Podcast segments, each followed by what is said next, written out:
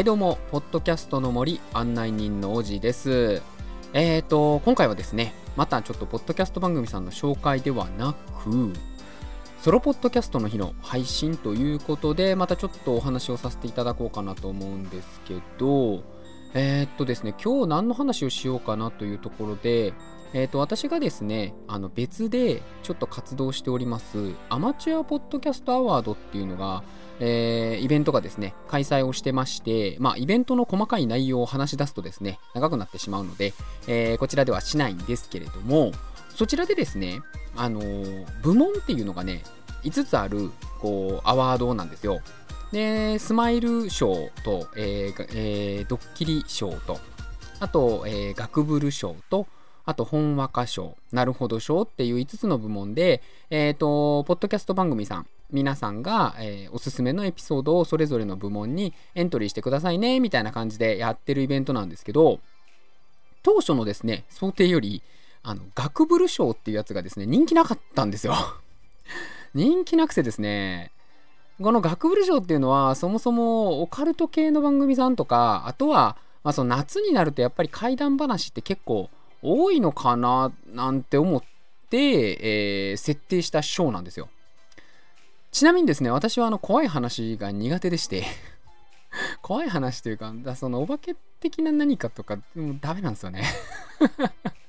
お化け屋敷はね、人生で一回も入ったことないですし、あの、何なんですかね、あの夏の夜になると急にやりだすでしょ？あの怖い映画の宣伝とか CM みたいなやつ。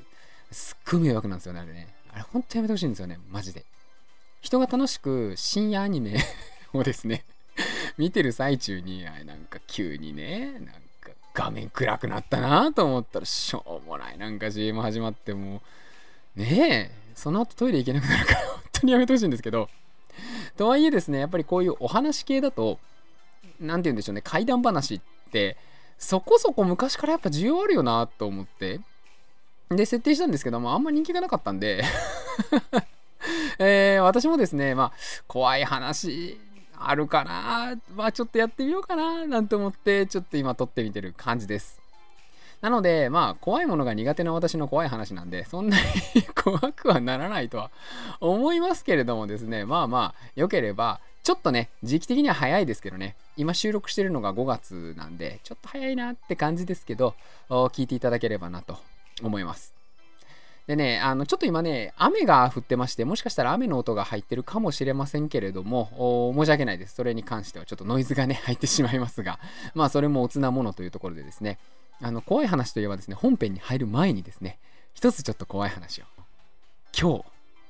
5月の7日、ゴールデンウィークが終わる。いやー、怖いですね。9連休あったんですけどね、あっという間でしたね、9連休なんでね。なんだかんだね、あなんか起きて、ご飯食べて寝てたら一瞬で終わりましたね 何してたかと言われると特に何もしてないのがまた怖いところだなと思うんですけど、まあ、何かね、せわしなくやってるゴールデンウィークっていうのもちょっとどうなのかなと思いますし、私ですね、あの人の列に並ぶのが大嫌いでございましてですね、えー、混む時期には、基本的にはあの出かけないので、ゴールデンウィークとか、お盆休みとか、あ年末年始とかですね、えー、皆さんがこういろんなところにねキャッキャウフフと移動するときにはまあ基本的には家の中にいるという生活を送っておりますので、えー、あまり実りのあるゴールデンウィークではございませんでしたが、まあ、ちょっとゆっくりさせていただけたのでよかったなと思うんですけれども明日からですねまた会社が始まるということで、えー、そんな時にですねもう夜の、え9時を回ったところで収録を始めているというところなんですけれどもまあ完全にあの現実逃避ですね。はい。あのテスト勉強をしている時に部屋の掃除をしてしまうのと一緒ですね。明日会社で早く寝ないといけない日に限ってポッドキャストの収録をしてしまうというのはこれポッドキャスターさんあるあるなんじゃないでしょうかというところでですね、じゃあ早速本編の方に参りたいと思います。ポッドキャストの森私がですね体験したお話ということでお話をさせていただきたいと思います。あの誰かから聞いた話とかいうことではございません。実体験に基づくものですあれはですね、今から2年前ほどだったかと思います。今とちょうど同じぐらいの時期ですね。少し暖かくなってきて、半袖で過ごす日が増えてきたそんな日でしたその日はですね平日だったんですけれども午後から少し予定があったので半日のお休みをいただきましてお昼ご飯を食べた後にいつものですね電車に揺られながら家路についている最中の出来事でございます。私が乗っている電車はですねご存知の方も多いかもしれませんが大阪の地元の電車でですね阪急電車という電車に乗っております。特徴的なですね何、えー、て言うんでしょうさつまいもの皮みたいな色をした電車なんですけれどもこれのですね、えー、大阪から京都までをつなぐ阪急京都線というのに乗っているんですけれども私のですね通勤で使っている駅が快速が止まらない駅なんですね。でその日は夜に用事があったんですけれども急いで帰るほどではなかったので職場の近くの駅から普通電車に乗ってまあ座ってゆるりと帰ればいいかなと思って、えー、ゆっくりと帰っておりました。まだお昼ですので日も高く登っておりましてまあちょうどちょっと汗ばむぐらいですのでね気持ちのいい陽気だなということでゆらりと揺られていたところですね。この普通電車途中の駅で一旦停車するというのが何度かあるんですね。これはですね先ほど言ったように、えー、いわゆる特急電車とか準急なんていう電車とかこういった速い電車を先に行かせてあげるために途中の駅で通過待ちをするんですね。で、えー、私がですね途中の駅これもまた通過待ちの駅でですね相川という駅がございます。相手の愛に、えー、川ですね三本川の川相川という駅で通過待ちをしておりました車掌さんのアナウンスでですね。この電車相川駅にて特急電車の通過待ちのため一時停車いたします。というアナウンスが、まあ、いつも通り入りまして椅子に座りながらスマホを見ていたんですけれども私ので乗っている電車のですね反対側のホーム私が京都に向かって帰る途中だったので大阪方面に向かうホームですね。そちらの方にも普通電車が止まってまして、えー、そちらも準急の通過待ちをしているという状態でした。しばらくどうですかね5分ぐらい、えー、経ったところでですねこちらの通過よりも早く向こうのホームの通過の電車がヒューッと入ってきました。ガタンゴトンガタンゴトンとね入ってきたなと思った時にパキパキパキパキ。というですね。なんとも不思議な音が聞こえたかと思ったらとですね。急ブレーキの音がかかりました。車内少しざわざわっとしましてしばらくした後に車掌さんの方からアナウンスが入りました。ただいま向かいのホームにて人身事故が発生いたしました。この電車こちら相川駅にて当面の間運転を見合わせさせていただきます。ご利用のお客様につきましては大変申し訳ございません。繰り返しお伝えいたします。といった具合にですねアナウンスが入りまして。そうです。人身事故いわゆる飛び込みというのが向かいのホームで発生したという体験でございます。これだけでもですね非常に怖いなと思います。先ほど私がお伝えしたパキパキパキという音。本当にそうですね。イメージとしては、えー、傘ですかね。雨の日に使う傘が巻き込まれたのかなっていうような軽い折れる音が響いたんですけれどもまあそれがね何が折れる音だったのかというのは、まあ、直接言わなくてもわかるかなと思いますけれどもあ人が飛び込むとこんな音がするんだなという非常にね怖い音を聞いた体験でした。ただですね私が一番怖いなと思ったのはこの後でした。先ほどのアナウンスがありましたので仕方がないなと思いまして電車を降りて近くのですね別の線大阪の JR のですね駅まで歩いて移動することにしました。ホームに降り立ちましたらなんとなくですね反対側のホームを見ましたところ、まあ、駅員さんであるとか忙しそうに走り回ってる状態でした。ブルーシートなんかを持ってですね生々しいなと思いながら見ていたんですけれどもそこでですね私は目を疑うような怖い光景を目にしました。電車から降りていった人たちがスマホ片手に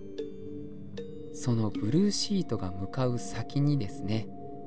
カメラを向けているんです。一人二人ではございません。降りてきた人たち。男性も女性も。おじいちゃんもおばあちゃんも。みんなして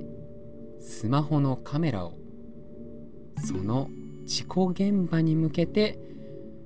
向けていたと。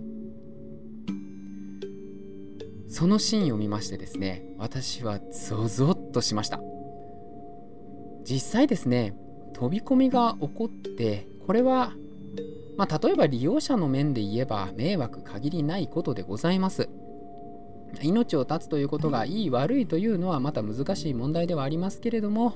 交通にですね支障をきたすような方法を取るというのはあまりいただけないなとは思うんですけれどもただですね先ほど言ったように日中ですよ。お昼時飛び込んだ。どんな方かは存じません。男の方なのか女性の方なのか、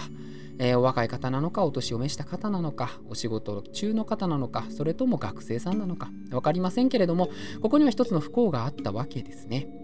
それをカメラで撮ると。それをどうするんだと。いやー恐ろしかったですね。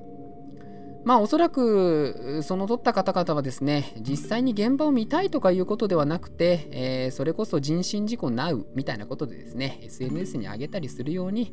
撮っていたんじゃないかなと思うんですけれどもですね。あのパキパキパキという軽い音をですね聞いた後でそれができるというこの感覚。いやー現代人の恐ろしさを垣間見たなと思いました。通常のですね怖い話とは少し違いますけれどもいわゆる人コアというものになるんでしょうか。こんなことでもまあみんなの話の種になってしまうんだなと思ってですねまあ私はもちろんカメラなんか向けてもですね万が一にも何か映っても嫌ですんでうん、まあそそくさとですね。駅を移動してまあ逆にみんながカメラ撮影に夢中になってる間に空いてるうちに移動しようかなというところで移動させてもらったんですけれどもあの皆さんもですねもしかしたら同じような現場に遭遇することもあったかもしれません。あのやはりですね、え命を絶たれる方がいらっしゃるというのはこれは悲しいことでございます。もしかしたら本当に事故かもしれませんしね。それをですねやはり取ってっていうのはちょっとやっぱりマナー的にねあまりいいことじゃないかなと思ったりするので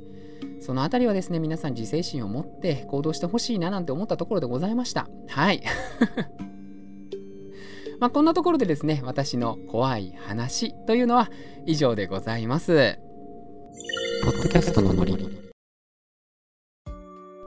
はいではですねここからはまたエンディングトークということになります。いかがだったでしょうか？今までとはまたちょっと違う語り口でお話できたんじゃないかなとは思っているんですけれどもこれからですね私は編集をしますのでどんな仕上がりになってるのか、まあ、ドキドキワクワクといったところでございます。もしかしたらですね皆様の期待を裏切るような怖い話だったかもしれません。あそういうこと？みたいなね感じかもしれないですけどね。まあでも怖いですよ。もしかしたらその幽霊的なものも私は苦手ですけれどもそういったものっていうのは実害がねあまりないことが多いのであのそういったものよりもねやっぱりこう生きてる人間が一番怖いんだよなんてね昔から言いますけれどもいや本当に怖いなと思いました。ここまで